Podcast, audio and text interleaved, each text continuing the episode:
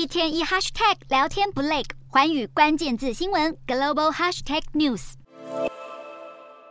只要放入底片，拍好了照片就能当场洗出来。拍立得相机是许多人学生时期的回忆。然而，在数位相机普及后，拍立得人气一度不如以往。不过，最近几年，拍立得忽然又重新获得年轻一辈关注。想要拍摄纪念照，拍立得又恢复不可少的地位。目前市面上的拍立得，从色彩缤纷的现代风到复古风都有。不过，看看架上，底片却是大缺货。拍立得相机的人气，就让日本富士软片去年收入创下新高。为了回应需求，富士软片紧急投入大约十亿台币扩大生产线，即使智慧型手机当道，拍立得的魅力还是不可取代。拍立得照片印出后能够反复把玩欣赏，还能够当成礼物送人，同时成为社交媒介。另外，还有业者推出小型拍立得相机，或是七零年代复刻版相机，抢搭这股风潮，也有不少外国游客跑到日本购买拍立得。